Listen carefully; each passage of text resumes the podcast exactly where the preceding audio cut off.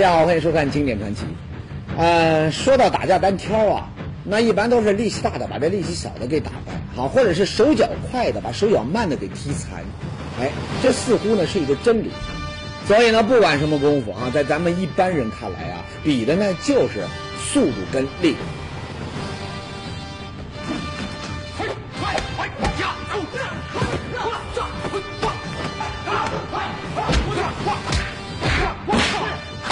不过呢，有一种功夫却完全不一样。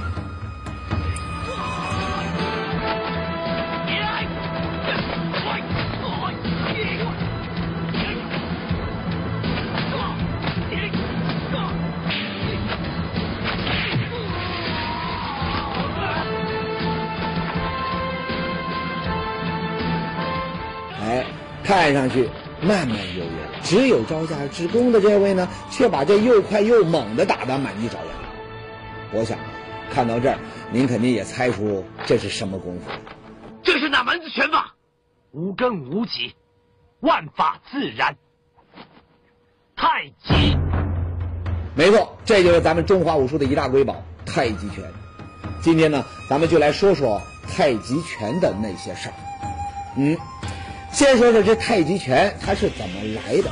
太极拳的创始人，那名头那可是如雷贯耳。没错，一代宗师张三丰。不过呢，这个张三丰是怎么创的太极拳，却有好几种不同的说法。这第一种说法是说，张三丰原名叫张君宝，从小呢就在少林寺当和尚，他练出了一身少林硬功夫。后来呢，少林寺遇上大劫难，张君宝呢侥幸大难不死。每天都想着要练出绝世神功，好为少林寺报仇。结果呢，急火攻心，成了个半疯子。哎呀，到了中午又发一次疯啊！黄昏还有第三次呢。一天疯疯癫癫的三次啊！不要叫君宝了，干脆叫三疯吧。啊啊！哈哈，感情张三丰的名字是这么来的。不过呢，俗话说呀，不疯魔不成佛。好，就是这个每天疯三遍的张三丰，无意之中还真找到了练成神功的诀窍。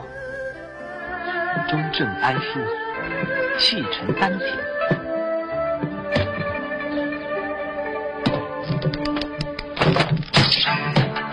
保持重心，借力用力。哎呦，哎！一个球转动就可以把周围的东西弹开，但本身很稳定。动中有静，静中有动。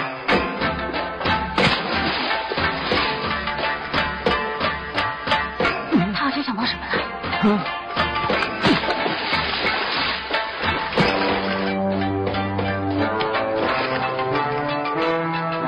无论我多用力打球，都会被水弹回来。遇强则强，想不到我连水都打不过。哎。就是受了这不倒翁、皮球和水的启发，张三丰发明了看似被动无奇，实则威力无穷的太极拳，为少林寺报了仇。而张三丰呢，也成了那家功夫的开山鼻祖。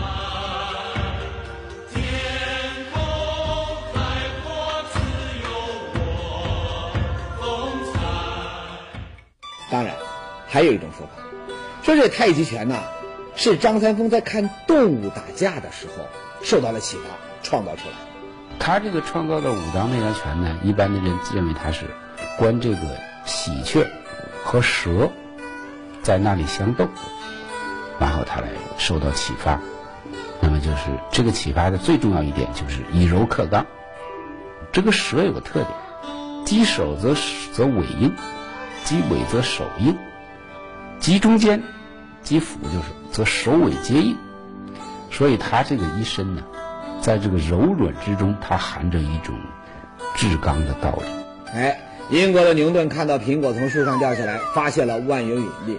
啊，咱们中国的张三丰看到蛇雀打架，开创了太极拳。哈哈，还真应了那句话：机会总是属于那些善于观察的人。不过呢，说是这个不倒翁也好看动物打架也罢，里头。都难免有一些细说的余味，而还有一种说法呢，给人感觉，哎，那就更靠谱。说这张三丰啊，是从道家经典里面吸收了先进的思想，创造了太极拳。这个呢，就比较合情理。因为张三丰他原本就是个道士。反正不管怎么说吧，张三丰创了太极拳，颠覆了过去的主流拳法，那是没跑。据说有人在看完了金庸先生所有的武侠小说之后，闲来没事儿，他搞过一个最高手的评比，什么中原的、蒙古的、明朝的、清朝的，还有男的女的，全部都拢一堆，比谁的武功最高。最后呢，哎，得出了一个结论，说这第一呀，那还是非张三丰莫属。什么东方不败呀、独孤求败这些个人，哎，全都比不过他。清朝呢，有人写了一本叫《太极拳论》的书，啊，里面呢就说了，只要把这太极拳练好，耄耋老人也能御众。耄耋老人啊，那也就是八九十岁的老人。你说这个年纪的人，一般的那都走路，那都得让人给扶着。哦，你只要练好了太极拳，腰不酸了，腿不痛了，一口气上五楼不带喘气儿还不算。一把年纪了，还能跟这小年轻打架，哎，这广告做的也太离谱了，谁信呢？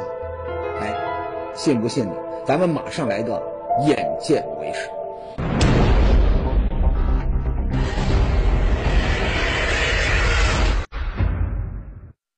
上节说到，一代宗师张三丰开创了太极拳啊。据说呢，只要是练成了真正的太极功夫，哪怕八九十岁的老头儿，一般的年轻人那都不是对手。有，有那么神？哎，光说不练那是假把式。咱们来看看真家伙。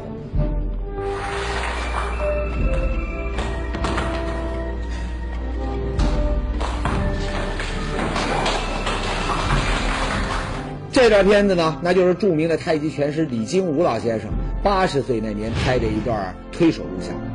您瞧，老头一只手一下就能把这壮小伙子给挡开，还摔倒，够厉害。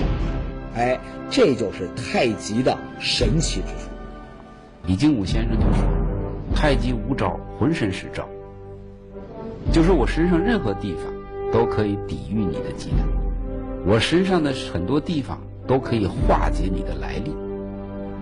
当然，反过来，我也通过我的对你的这个粘住的功夫、粘接的功夫、打手的功夫，在粘连之中，在接搭之中。”就能够听出你的力点、你的力，然后我直接控制你的力点，制约你。有人要说了，哎，这说了这么多，那可不是传说，那就是电影。你光靠一段录像，那也说明不了什么呀。说不定那小伙子是个托呢。哎，如今这个托啊，确实不少，有个全托那也说不定。不过呢，咱们节目的一贯宗旨，那就是要用科学来破解各种谜团。今天呢也不例外，这位就是国家体育总局体育科学研究所副主任李祥臣教授，咱们就请他呀，用最先进的科学仪器来给咱们破解这太极拳的神奇之处。那谁会这真正的太极拳呢？哎，这位张志俊，陈氏太极拳第十一代嫡传弟子。我真的希望用科学的仪器。能够把太极拳的秘密揭出来。首先要破解的那是太极拳里的一个妙招，什么呢？先来看段片子。呀哟哟，哎哎这哎哎呦哎呦哎呀哎呦！哎，就这一招啊，那可不是电视编剧瞎编的呀。好，在太极拳里面，这叫盲打啊，也就是蒙上眼睛和对手过招。这一招张之俊也会。咱们来看，蒙上双眼的张之俊和对手交手的情况。哎，在完全看不到对手的运动方向和力量转变的情况下，他依然是轻松应对，把对手一一击倒在地。有对手想通过迅速改变用力方向来个声东击西，可敌不住张志俊的反应快，还没有来得及更改方向就被摔倒在地。你要知道。人一蒙上双眼，就会很容易失去平衡，这咱们应该都有体会。你睁着眼的时候，你单脚站个几分钟，它很容易；可你闭上眼睛，你再试试。而张之俊蒙着双眼，不但能够保持自身的平衡，还能够迅速的判断对手的出招方向，把对手给击倒。难道练太极拳还能练出一双顺风耳，或者是他有着超出常人的这个平衡能力？都不是。经过测试之后，张之俊的听力啊很一般，而这平衡能力嘛，那也不比对手强。力量张老师比较差，平衡张老师也不行，有氧能力也不成。哎，那张老师为什么能制胜？哎，这个问题呢，我想也是大家最关心的。那究竟是怎么回事呢？咱们还是听听张大师自己是怎么说的。听劲是泰拳人给他这个命名的一个名字，好像是是用耳朵听的，这这是一种形容。真正的听觉是一种是一种主觉反应，触觉，什么意思呢？张志俊说了，这所谓的盲打，他并不是真的靠听声音来判断对手进攻的方向和套路，而主要靠的是这个触觉。对方一上手，那就得迅速判断对方的重心，然后呢，在迅雷不及掩耳之间，巧妙地破坏对方的平衡，让对方自己倒下。这点呢，和张志俊交过手的人，那可是有体会。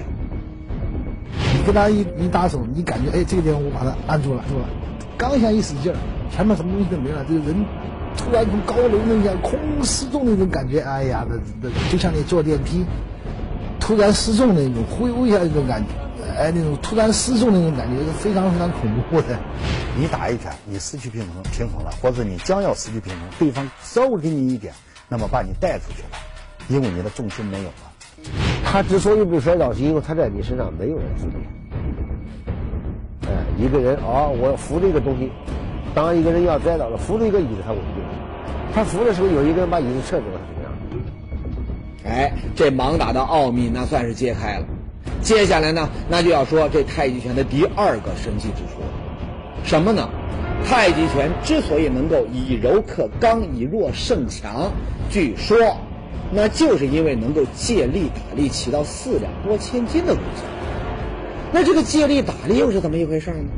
哎，张志军这次呢，在实验室里面演示了太极拳里面最能体现借力打力的一招——童子拜。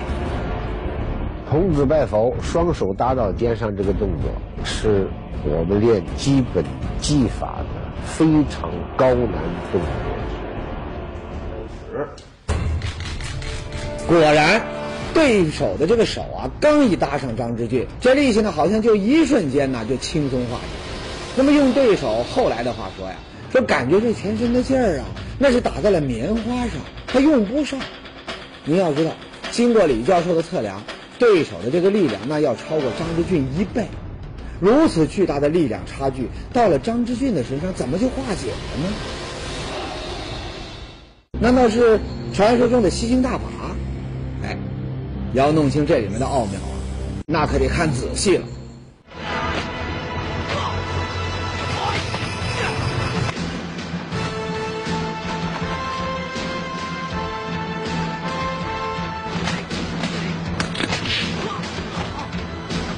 咱们再来看一下张志俊，您看和电影里面李连杰的动作一样，那是以腰为轴，全身上下都做螺旋式的转动。这童子拜佛它是一个圆，单臂下压是个圆，甚至拧手也还是个圆。而四两拨千斤的奥秘呢，就藏在这些无穷无尽的圆里。专家说了，再大的力，你用在圆的东西上，哎，它就会形成一根切线，然后转到别的地方去。而这太极高手呢，就利用这个原理在切线上使劲，哎，这个四两拨千斤的效果就出来了。前后是本能，左右是技巧，上下是奥妙。这六个方向，你所有的圆都按照六个方向去去画，你出来的力就叫浑圆力。它的力是向张力，它所有的力是向外膨胀。它如果是个圆的话，那么就像我我我给你说过一个例子一样，就像那把雨伞。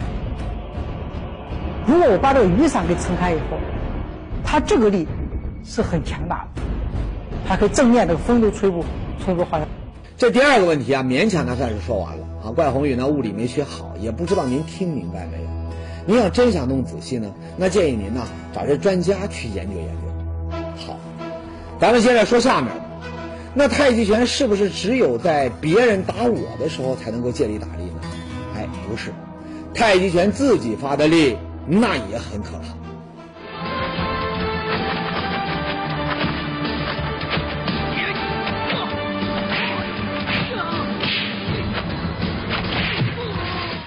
如果您觉得电影有夸张的话，那咱们再来听听张之俊的对手是怎么说的。这个走尖走尖儿正好在我的这个后颈窝这个地方，轻轻的点了一下，这这这就这人就不属于自己了，那大脑啊，轰的一下就像爆炸一样，就一片空白，而且他很轻的点了一下，那根本就不敢说，敢这样往下打。那再一比动作，老师，我把他刚刚搭老师手上去，然后手包一挂，手都到我这来了，然后装一个劲。我整个人的颈椎就突然一下给我愣一下，愣了好好几天，好几天，一直痛了好几天。哎，一下子颈椎都过来了，然后咣都睡到地下去了，啊，这个咣就这样了，然后人一下倒地下。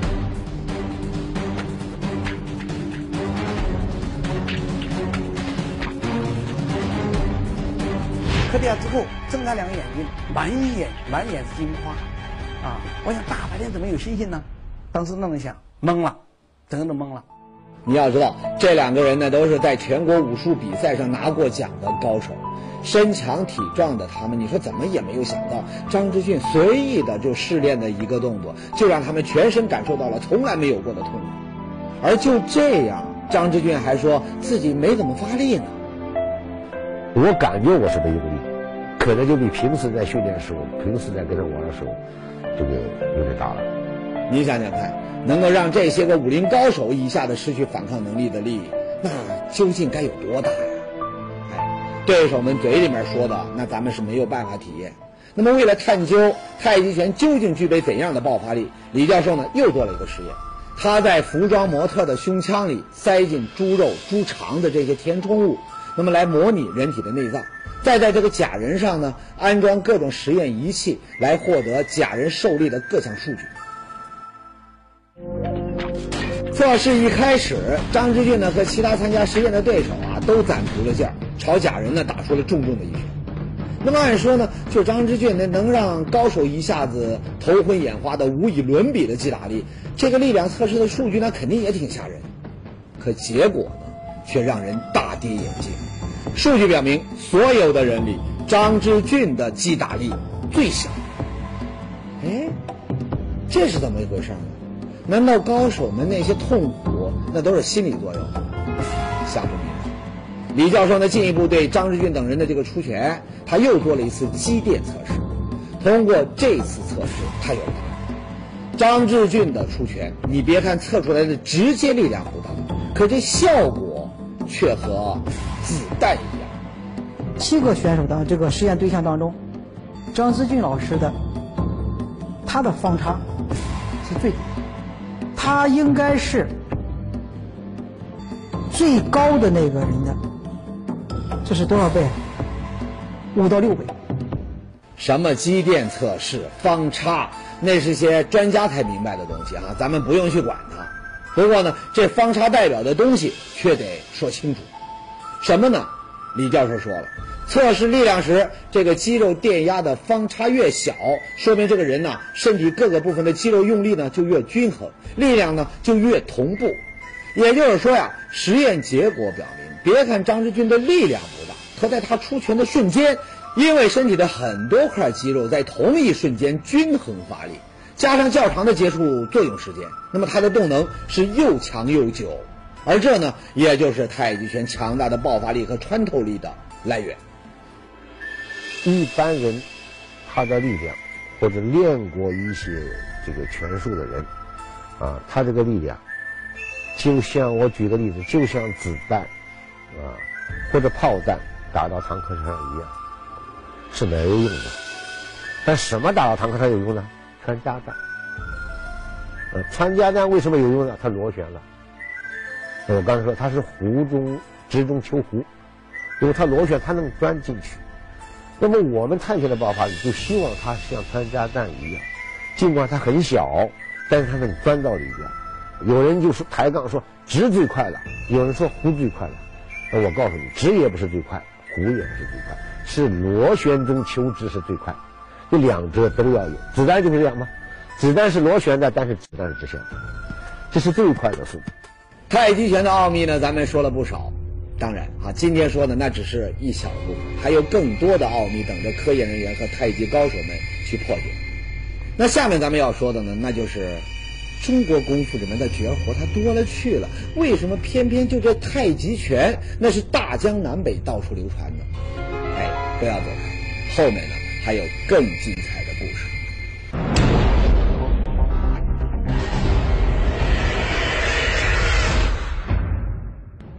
上节里呢，科技工作者和太极传人共同配合，给咱们解开了不少太极拳神奇威力的奥妙。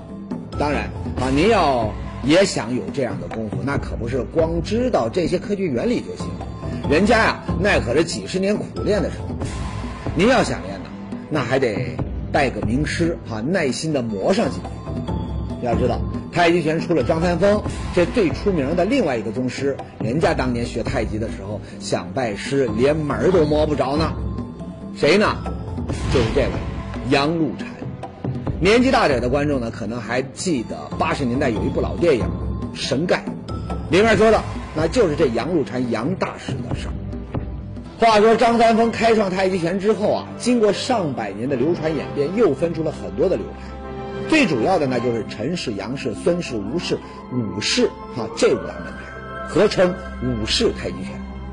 不过呢，这些个门派呢都有个规矩。只传自己人，不传外人。结果呢，到清末的时候，太极拳门户林立，会的人却越来越少。眼看着不行了，哎，这时候呢，有个人那是横空出世，让太极拳在张三丰之后又达到了一个巅峰。这个人就是杨露禅。杨露禅是河北永年人，从小那就是一个功夫迷啊。听说这太极拳厉害，一门心思那是想练，可上哪练去呢？当时太极名家里面最厉害的，得数这河南陈家沟陈氏太极拳的当家陈长兴，那就学去了。可谁知道呢？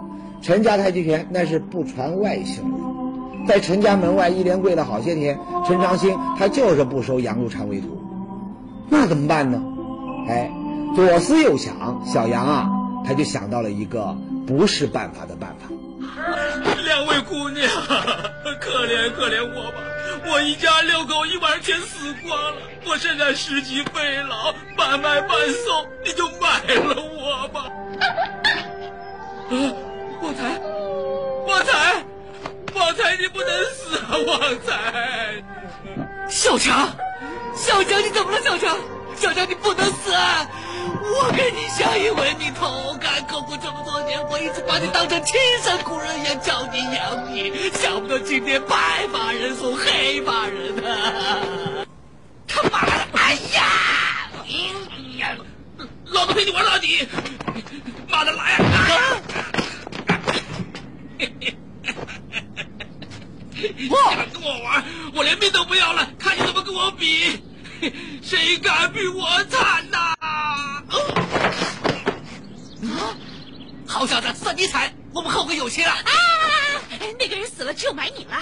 哈哈，这是唐伯虎点秋香里面最经典的一段。唐伯虎装可怜，卖身进画府。哎，杨露禅想的办法就和这唐伯虎啊是一个路子。不久之后，这陈长兴家门口就来了一个又聋又哑的乞丐。好心的陈家人看着乞丐没吃没喝，又不能说话，就快冻死在家门口了，实在是可怜，哎，就把他领进陈府当了下人。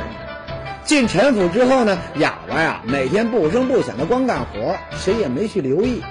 可谁知道呢？陈长兴教弟子练功的时候，有一双眼睛，那是一刻不停的在紧盯着。不说呢，您也猜得到。这个哑巴乞丐啊，那就是为了偷师学艺，不惜毁容扮乞丐的杨露禅，也算他天赋过人啊！这一偷看就把陈长兴的功夫，那是学了个八九不离十。等陈长兴发现这个哑巴的真实身份时，杨露禅的这功夫已经把陈家所有的徒弟都比了下去。都说精诚所至，金石为开。再后来，陈长兴把自己毕生的绝学都传给了杨露禅，这才有了中国武术史上太极杨舍命偷拳这段佳话。那有人要问了，说这杨露禅学会了太极，和这太极拳的又一个巅峰，它有什么关系呢？哎，这里啊，又有一个故事。当时呢，北京城里面有一个瑞王爷，号称满族第一高手，啊，也是个功夫迷。听说陈长兴的太极拳厉害，就一心呐想跟他较量较量。谁知呢，陈长兴呢重病在身，最后呢只能让杨露禅替世出战。在瑞王府，杨露禅不但打败了瑞王手下的七大高手，还让瑞王呢输的是心服口服。别讲话，王爷，承让。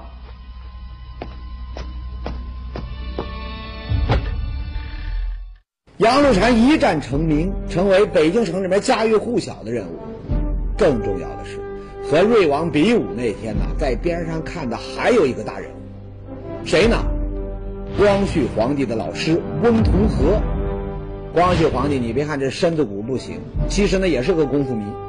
翁老师呢，把比武的情况回去跟这光绪一说呀，哎，皇上那是大喜过望，马上请杨露禅呢当了神机营教，还把太极拳奉为国术。皇上亲自带的头，这一下子北京城里面那是掀起了一股太极热，上到王公贝勒，下到平民百姓，都以练太极拳为荣。